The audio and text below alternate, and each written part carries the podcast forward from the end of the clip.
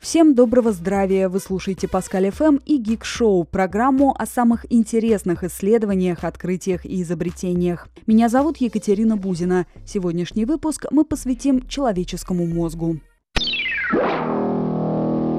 Вы знали, что шизофрения – это не одна, а целых восемь болезней? К такому выводу недавно пришли американские ученые. Причем все расстройства связаны с генетическими изменениями. Ученые выяснили, что опасны не столько отдельные гены, сколько их группы, взаимодействующие друг с другом. Болезнь появляется, когда они начинают работать со сбоем, причем каждая группа ответственна за развитие тех или иных симптомов и связана с определенным типом болезни. Так, одни гены отвечают за появление галлюцинаций, другие за состояние бреда и спутанность сознания. Ученые надеются, что это исследование поможет лучше диагностировать и эффективнее лечить болезнь.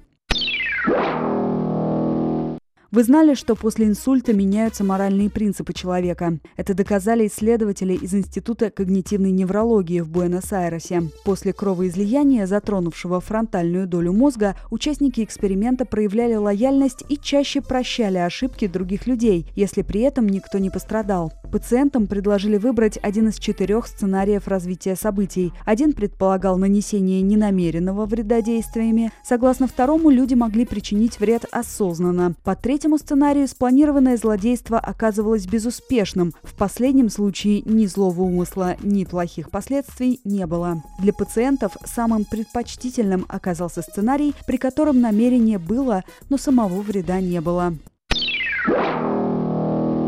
Вы знали, что за языковое развитие ребенка отвечает специальный ген? Ученые из Бристольского университета в Англии обнаружили, что изменения в участке рядом с геном под названием ROBO2 напрямую связаны с количеством слов, которые дети используют на заре своего языкового развития. В исследовании приняли участие более 10 тысяч детей.